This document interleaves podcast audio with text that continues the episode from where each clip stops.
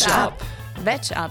Ulms vegan-vegetarisches Radio. Jeden vierten Donnerstag von 17 bis 18 Uhr. Auf Radio Free FM.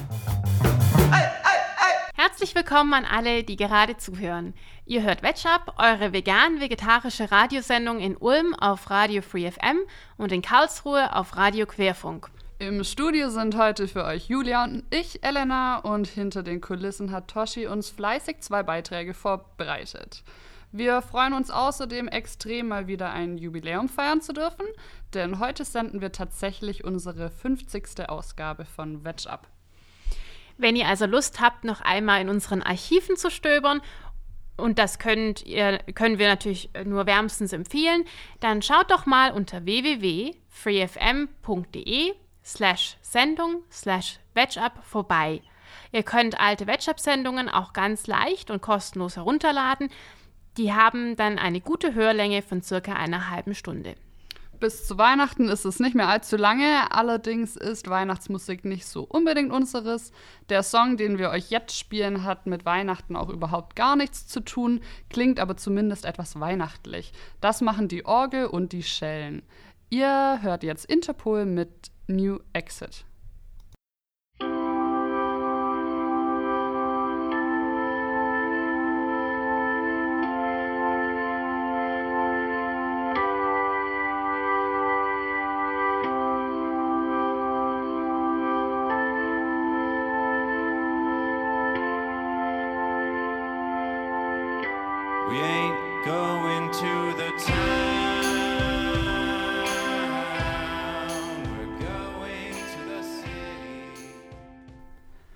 Ihr habt gerade unseren ersten Song gehört und wir starten jetzt gleich mal mit dem Rezepttipp. Ähm, ihr könnt gespannt sein, es ist auf jeden Fall was dabei für all die Leute, die den Fleischgeschmack zu einem gewissen Grad einfach vermissen. Viel Spaß dabei. Veg Up. Rezept des Monats. Ihr vermisst den salzig-rauchigen Geschmack von gebratenem Speck? Na, ein Glück ist dafür entgegen anderslautender Äußerungen überzeugter FleischesserInnen kein totes Schwein nötig. Hilfreich ist dagegen eine meiner neuesten Entdeckungen, geräuchertes Paprikapulver. Gefunden habe ich das erstmals in einem englischen Supermarkt. Und der Streuer war nach einer Woche leer. So toll finde ich das Zeug. Aber keine Angst, ihr müsst nicht extra nach England fliegen. Geräuchertes Paprikapulver bekommt ihr auch bei gut sortierten GewürzhändlerInnen auf dem Wochenmarkt. Und wie das jetzt mit dem gebratenen Speck ist? Mit Hilfe des Paprika-Wunderzeugs könnt ihr beispielsweise Bacon Flakes machen. Dazu braucht ihr außerdem Kokosflocken, Sojasauce und Öl. Ihr mischt einfach alles zusammen und breitet die in Räucherpaprika, Sojasauce und Öl gebadeten Kokosflocken auf einem mit Backpapier ausgelegten Backblech aus. Die Schicht sollte nicht zu dick sein, damit die Flakes schön kross werden können, wenn ihr sie dann 15 Minuten im vorgeheizten Backofen bei 150 Grad backt. Im Anschluss einfach abkühlen lassen und danach in ein Schraubglas füllen. Darin könnt ihr sie gut ein paar Wochen aufbewahren und immer rausholen, wenn ihr einem Gericht den deftigen Räuchertouch verleihen wollt. Die Fake Bacon Flakes passen beispielsweise super zu Feldsalat, Kartoffelsuppe, Spaghetti mit Tomatensauce, Chilis in Karne, einer Gemüse- oder Reispfanne. Einfach drüber streuen und ihr habt den ultimativen Rauchkick. Danke, Toshi, für deinen coolen Rezepttipp. Das klingt mega spannend. Hier gibt es jetzt erstmal wieder rockigere Töne mit den Jungs von Funeral for a Friend. Frontmann Matthew Davis ist überzeugter Vegetarier und sagt von sich selbst, dass er nie Sehnsucht nach Fleisch hat, weil ihn das mittlerweile total abturnt.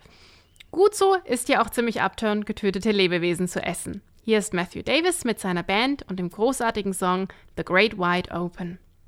Spinning from the bridges like a bird perched on a branch.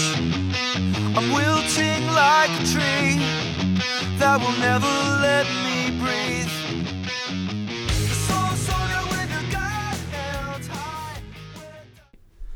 Unsere liebe Jolene, auch Redaktionsmitglied von Veg Up, ist unglaublicherweise immer noch auf Weltreise und wir hoffen, dass sie es weiterhin genießt und ganz tolle Erfahrungen sammelt. Jolene ähm, lebt vegan und schickt uns regelmäßig Reiseberichte von ihren Zwischenstopps, sei es China oder Kambodscha, und lässt uns daran teilhaben, wie sie die internationale vegane Küche erlebt, mit welchen Schwierigkeiten sie konfrontiert wird oder welche unerwarteten Überraschungen sie erlebt hat. Das ist natürlich immer total spannend, weil der ein oder andere sich vielleicht nicht vorstellen kann, wie man als Veganerin auf Weltreise gehen kann. Wir freuen uns also, dass wir für euch Berichte aus erster Hand haben und möchten euch auch ermutigen, das tolle vegan-vegetarische Angebot in Deutschland wertzuschätzen und in all seinen Varianten auszuprobieren.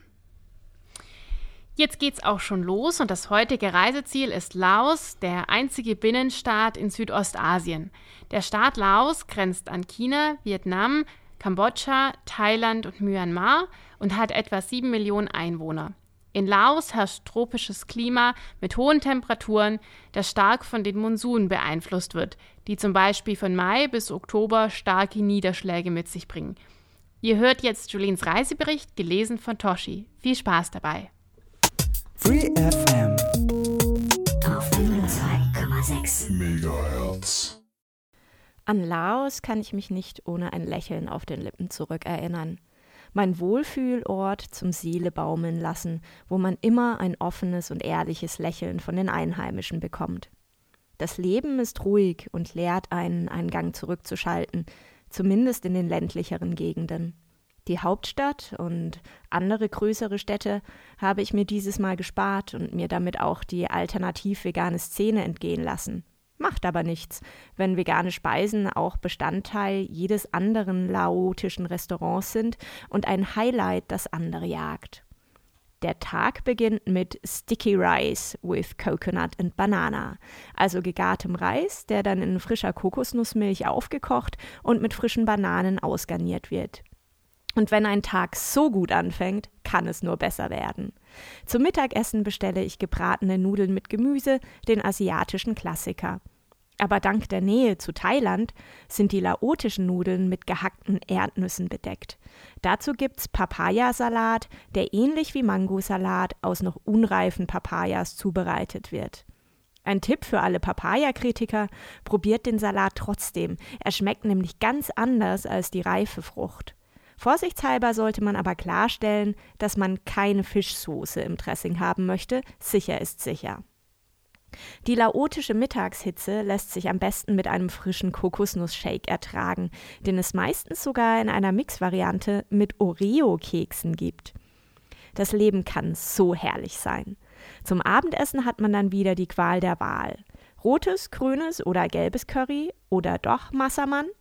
Nach einem etwas kühleren Tag in Laos fantastischen Höhen und Höhlen kann es dann auch mal frisches Gemüse, Curry oder Reissuppe mit Ingwer sein.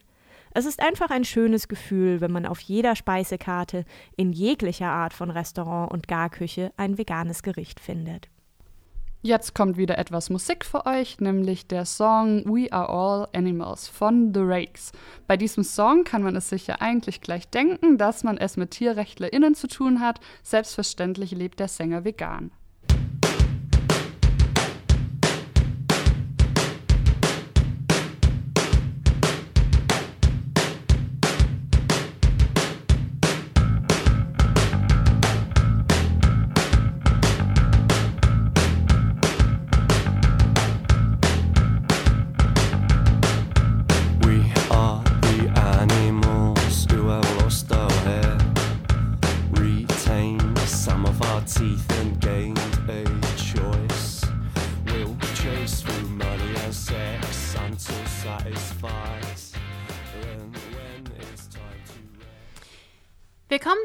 Wir machen jetzt weiter mit unserer Rubrik Das Gegenargument. Manchmal hat man das Gefühl, dass neben der Frage, ob es an Weihnachten schneit oder nicht, das größte Gesprächsthema das Weihnachtsessen ist. Je größer, je aufwendiger, je mehr Braten, desto besser. Man scheint sich verschiedenen Fronten zuteilen zu müssen. Die Fraktion Ganz, die Fraktion Wild, die Fraktion dieses Jahr lasse ich es mal locker angehen und dann gibt es natürlich noch die, die kein Fleisch essen möchten, nicht nur an Weihnachten nicht, sondern schon das ganze Jahr nicht. Aber wie soll das denn jetzt funktionieren? Weihnachten ohne Fleisch. Sollte man es sich an so einem Festtag nicht gut gehen lassen, statt zu verzichten? aber wird nicht wahrgenommen, was hinter den Kulissen abgeht. Deutschland hat 82 Millionen Einwohner. Wenn fast jeder Haushalt ein großes fleischlastiges Menü serviert, und zwar so viel, dass auch für jeden genug da ist, lieber bleibt noch was übrig, das bedeutet dann, dass dafür viel, viel mehr Fleisch benötigt wird als sonst. Und das bedeutet für viele Tiere, dass Weihnachten kein Familien- und Glückstag ist, sondern Schlachttag. Ich finde, an Weihnachten sollte es nicht nur darum gehen, sich den Bauch voll zu schlagen, sondern auch darum, sich um andere zu kümmern, um Nächstenliebe und um Harmonie.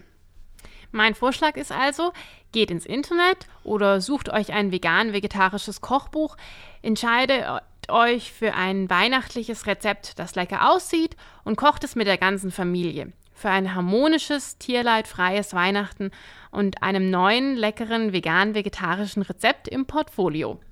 Den gerade erwähnten Verzicht in der Weihnachtszeit, den möchte ich jetzt nochmal aufnehmen in meinem Gegenargument, wo es ganz allgemein um den Verzicht in einer vegan-vegetarischen Ernährung gehen soll.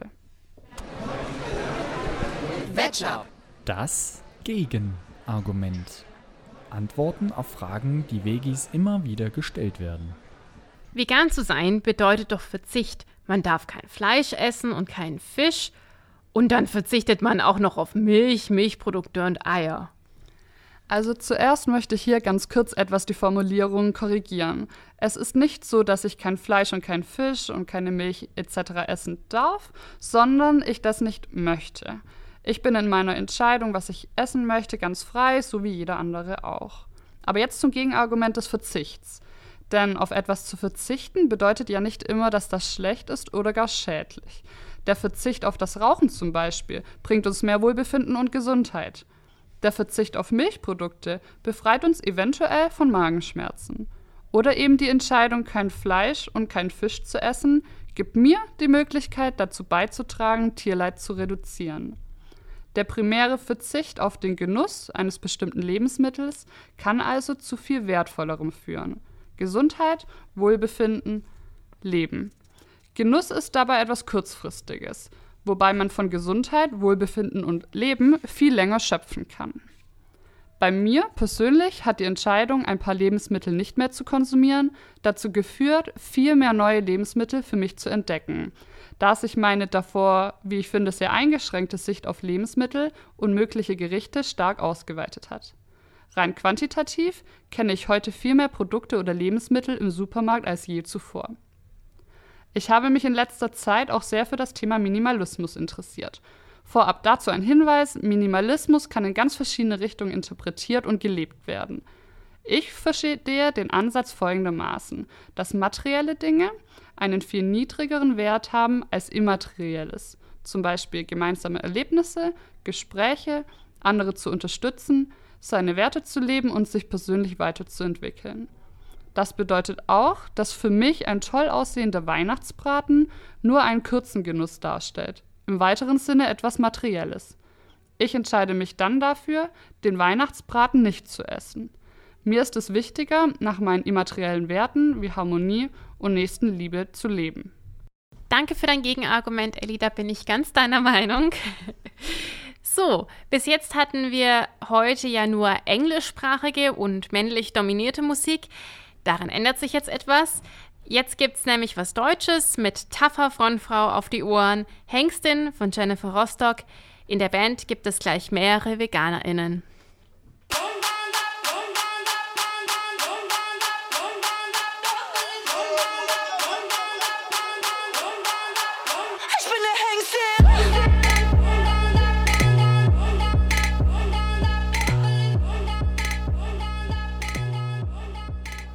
Auch heute gibt es wieder einen Buchtipp für euch. Toshi wird euch ein sehr interessantes Buch vorstellen. Äh, Julia wird es euch dann vorlesen, ähm, was für den einen oder anderen ein sehr schönes Weihnachtsgeschenk sein könnte. Hört es euch einfach mal an. Vielleicht liegen wir mit unserer Buchempfehlung ja ganz richtig. Buchtipp. Bevor meine Frau zur Vegetarierin wurde, hielt ich sie in jeder Hinsicht für völlig unscheinbar. So beginnt die Vegetarierin der koreanischen Schriftstellerin Han Kang. Und weiter? Um ehrlich zu sein, fand ich sie bei unserer ersten Begegnung nicht einmal attraktiv. Mittelgroß, ein Topfschnitt irgendwo zwischen kurz und lang, gelbliche, unreine Haut, Schlupflider und dominante Wangenknochen. Ihre farblose Kleidung zeugte von ihrer Scheu, etwas von sich preiszugeben. Als sie sich dem Tisch näherte, an dem ich auf sie wartete, fielen mir ihre Schuhe auf. Sie waren die schlichtesten schwarzen Schuhe, die man sich nur vorstellen kann. Und dann dieser Gang. Nicht schnell, nicht langsam, nicht raumgreifend und auch nicht tippelnd. So fühlte ich mich weder von ihr angezogen noch abgestoßen und sah keinen Grund, sie nicht zu heiraten. Von Beginn an verstörend ist dieses Buch, und so geht es auch weiter, als sich die Welt des eben zitierten Ich-Erzählers schlagartig ändert, weil seine Frau von einem Tag auf den anderen entschließt, keine tierische Produkte mehr zu essen, woraufhin sich eine für Menschen aus unserem Kulturkreis eher schwer nachvollziehbare Familientragödie entfaltet. Die Vegetarierin ist ein sehr irreführendes Buch. Es geht in diesem knapp 200 Seiten umfassenden Roman nicht wirklich um Vegetarismus. Die Autorin will thematisch viel höher hinaus. Um kurz den Klappentext zu zitieren, die Vegetarierin ist eine kafkaeske Geschichte in drei Akten über Scham und Begierde, Macht und Obsession sowie unsere zum Scheitern verurteilten Versuche, den anderen zu verstehen, der ja doch, wie man selbst, Gefangener im eigenen Leibe ist. Ein wenig direkter, weniger verschnörkelt könnte man auch sagen, es geht in diesem Buch darum, wie eine Gesellschaft Menschen krank machen kann. Es geht um Magersucht und Psychosen. Und da wird es natürlich schwierig, weil die Grenzen zwischen Vegetarismus und Krankheit in der Wahrnehmung verwischen und schwupps wird der Verzicht auf Fleisch als etwas Krankes, etwas Verrücktes wahrgenommen. Und dennoch, oder auch gerade deswegen, lohnt es sich, die Vegetarierin zu lesen. Die Medien haben das Buch der unter anderem mit dem International Man Booker Prize ausgezeichneten Autorin mit düsterem Vokabular gefeiert so wurde der Roman beispielsweise in der New York Times als provokativ und schockierend bezeichnet. Die sehr einfache, fast unterkomplexe, aber gleichzeitig äußerst direkte, teils irritierend direkte Sprache erinnert stilistisch ein wenig an Haruko, Haruki Murakami und bricht auf erhellende Weise mit westlichen Lesegewohnheiten. Schilderungen von Gewaltanwendung und gar Vergewaltigung erfolgen so beiläufig und unprätentiös, dass sie einen noch wesentlich stärker berühren, als wenn sie groß aufgebauscht worden wären. Aber was hat es nun mit dem Vegetarismus auf sich, der immerhin titelgebend war? Aufgrund eines Traums beschließt eine Frau, von nun an keine tierischen Produkte mehr zu essen. Dabei handelt es sich nicht um eine simple Diätentscheidung, sondern um eine radikale Änderung der eigenen Wahrnehmung und des eigenen Lebens. In ihren eigenen Worten? Alles erscheint mir so fremd. Ich fühle mich wie die andere Seite ein und derselben Sache, hinter einer Tür ohne Klinke. Oder wird mir erst jetzt bewusst, dass ich dort schon immer war? Es ist dunkel, alles ist in Unordnung inmitten dieser Dunkelheit. Besonders spannend ist, wie die Entscheidung der Frau von außen wahrgenommen und pathologisiert wird. Ihr Mann denkt darüber nach, ob sie verrückt geworden ist. Er versucht, sie wieder zur Vernunft zu bringen, da ihr diese offensichtlich abhanden gekommen ist. Beschrieben werden demütigende Fütterungsversuche ihres Vaters bis hin zu Gewaltanwendung. Im Fokus steht also nicht nur, was diese simple persönliche Ernährungsentscheidung mit der Frau selbst, sondern auch, was sie mit ihrem Familienangehörigen macht. Dabei ist es sicherlich ein überzogenes, aber dennoch adäquates Abbild der Realität, wie der Vegetarismus von diesen als psychische Krankheit und gänzlich irrationale Entscheidung wahrgenommen wird. Ein wenig ärgerlich jedoch ist die Tatsache, dass auch die Leserinnen dazu eingeladen werden, Vegetarismus zu pathologisieren. Zwar ist nachvollziehbar, dass der kulturelle Hintergrund, die lieblose Ehe und der gewalttätige Vater allemal das Potenzial haben, in einem Menschen Autoaggression und Realitätsverweigerung auszulösen. Dass der Vegetarismus dafür in diesem Buch ein Sinnbild ist, ist jedoch traurig. Hoffen wir, dass die Leserinnen hier abstrahieren können und voraussetzen, dass der Verzicht auf tierische Produkte in den meisten Fällen eine rationale und ganz und gar unverrückte Entscheidung darstellt. Vielen Dank, Toshi, für deine Rezension. Wir haben jetzt mit Emmeline de la Paix eine wunderbare australische Singer-Songwriterin mit im Gepäck. Die, wie könnte es anders sein, ihr seid hier ja bei Wedge Up, natürlich vegan lebt. Der Song, den wir euch spielen, heißt auch noch wie eine super tolle Frucht, nämlich Pomegranate, also Granatapfel. Hier musste Toshi, die für diese Sendung die Musik ausgesucht hat, extra noch Notizen zur Aussprache hinterlassen. Sie lässt allerdings ausrichten, dass sie es tausendmal cooler finde, wenn Granatapfel im Englischen, wie man bei der Schreibweise meinen würde, Pomegranate hieße. Ähm ja, hier also Emmeline de la Paix.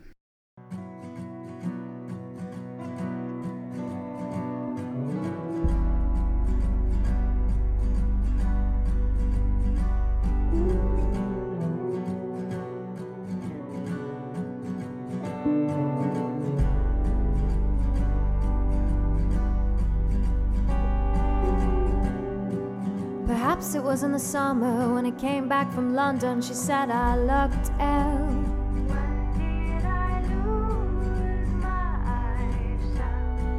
Or maybe it was when I cooked animals just to pay the bills.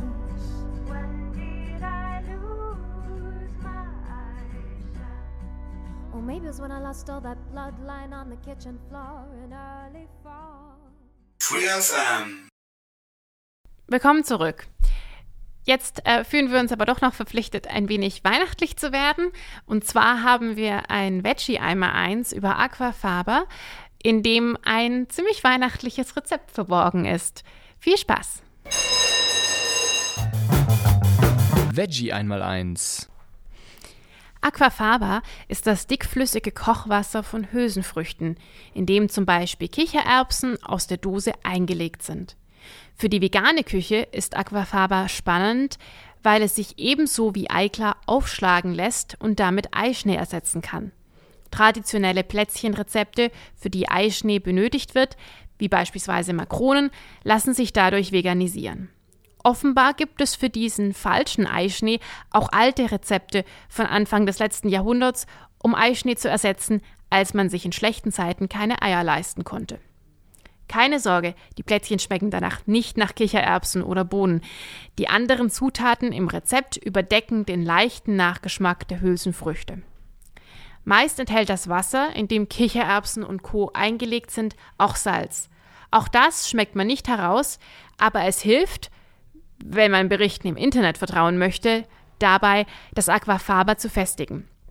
Es ist allerdings sinnvoll, ein Bindemittel wie Sahnefestiger, Guacamehl, Backpulver oder ähnliches zu verwenden, um den Prozess zu erleichtern. Für Makronen nutzt man die Flüssigkeit aus einer Dose Kichererbsen. Das sind normalerweise 120 Milliliter. Das sieht zwar richtig wenig aus in einer großen Rührschüssel, aufgeschlagen ergibt das aber schon eine stattliche Menge. Als Bindemittel werden ein halber Teelöffel Johannesbrotkernmehl und ein Viertel Teelöffel Backpulver dazugegeben. Fünf Minuten mit einem Rührgerät aufschlagen, 200 Gramm Puderzucker dazugeben und nochmals fünf Minuten aufschlagen. Dann hat das Aquafaba die gleiche Konsistenz wie Eischnee und mutige Menschen können auch gerne die Rührschüssel über ihren Kopf drehen, um das zu überprüfen. Für Kokosmakronen werden jetzt 300 Gramm Kokosflocken untergehoben. Natürlich geht auch eine Mischung aus gemahlenen Haselnüssen und Mandeln, wenn man lieber nussige Makronen möchte. Mit Teelöffeln kleine Häufchen auf Backpapier formen und bei 110 Grad Celsius für 10 bis 15 Minuten backen. Ach ja, und mit den Hülsenfrüchten kann man eine leckere, herzhafte Mahlzeit kochen oder backen. Ich habe auch schon mit Kichererbsenwasser ein Dessert gemacht und das gab es passend zum Thema der heutigen Sendung letztes Weihnachten als Nachtisch. Wir hatten damals die Familie meines Freundes zu Besuch und es ist niemandem aufgefallen, dass wir eine vegane Alternative des klassischen Mousse Chocolat aufgetischt haben. Besonders gefällt mir bei dem Rezept, dass keine teuren veganen Ersatzprodukte notwendig sind. Ganz im Gegenteil. Eigentlich hat man die Grundzutaten meist zu Hause. Jetzt aber zum Rezept. Man erwärmt für ein Dessert für vier Personen zwei Tafeln Zartbitterschokolade oder einfach eine andere vegane Schokolade, die man gerne isst. Nebenbei schlägt man das Aquafaba auf, so wie Julia es gerade schon erwähnt hat. Für das Mousse au Chocolat braucht ihr das Wasser von zwei Dosen Kichererbsen. Es ist generell wichtig, die Schokolade langsam und bei wenig Hitze zu erwärmen. Wenn die Schokolade dann erhitzt ist, lässt man sie einfach für ein bis zwei Minuten stehen. Das ist jetzt mal meine Erfahrung, aber vielleicht kann man sie auch tatsächlich direkt in das Aquafaba geben und unterheben. Vorsicht, die Schokolade sinkt zum Boden. Da muss man dann schon schauen, dass man alles gut unterhebt. Wenn ihr merkt, dass das Aquafaba noch nicht richtig schokoladig wird, dann habt ihr wahrscheinlich noch etwas Schokolade am Boden vergessen. Dann seid ihr eigentlich auch schon fertig. Jetzt kommt noch der schöne Teil, nämlich das Garnieren. Ich verwende dazu gerne Orangenfilets oder man macht ein paar vegane Schokotrops obendrauf. Das könnt ihr dann ganz nach Belieben machen. Und schon habt ihr ein schönes weihnachtliches Mousse au Chocolat für die ganze Familie in einer veganen Variante. Das klang sehr lecker. Jetzt habe ich richtig Lust auf Mousse au Chocolat bekommen. Bei uns geht es jetzt aber erstmal weiter mit Musik und zwar mit dem Vegetarier Reinhard May, mit Dr. Nahtlos, Dr. Sägeberg und Dr. Hein.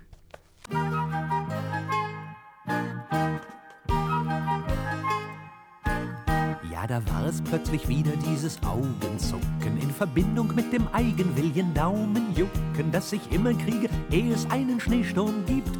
Oder wenn ich stockbetrunken bin oder verliebt. Diesmal dachte ich mir, du nimmst doch deine Daumenschäden viel zu leicht. Nun geh doch endlich mal zum Ohr. Wir haben übrigens noch einen weihnachtlichen Termintipp für euch. Viele VeganerInnen stehen ja tatsächlich nicht so sehr auf Weihnachten, da dieses sogenannte Fest der Liebe ja in vielen Fällen doch ziemlich fleischlastig ist und man zum Beispiel auf Weihnachtsmärkten ständig mit dem Konsum tierischer Produkte konfrontiert ist. Das muss aber nicht sein. In Ulm gibt es dieses Jahr nämlich erstmals einen komplett veganen Nachweihnachtsmarkt.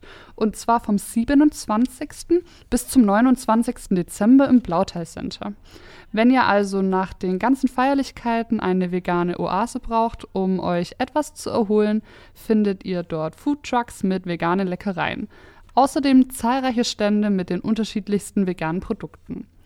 Und weil es natürlich nicht nur um Konsum gehen soll, kommen dort auch die Informationen rund um das Thema Veganismus und vegane Aktivistinnengruppen nicht zu kurz. Organisiert wird der vegane Nachweihnachtsmarkt von Arriva Ulm und geöffnet ist er jeweils zu den Geschäftsöffnungszeiten des Blauteil Centers. Dieses habt ihr so vegan bestimmt noch nie erlebt. Also kommt vorbei. Musikalisch bleiben wir erstmal bei den australischen Frauen. Ihr hört Tonight Alive aus Sydney mit Listening. Viel Spaß beim Listening also.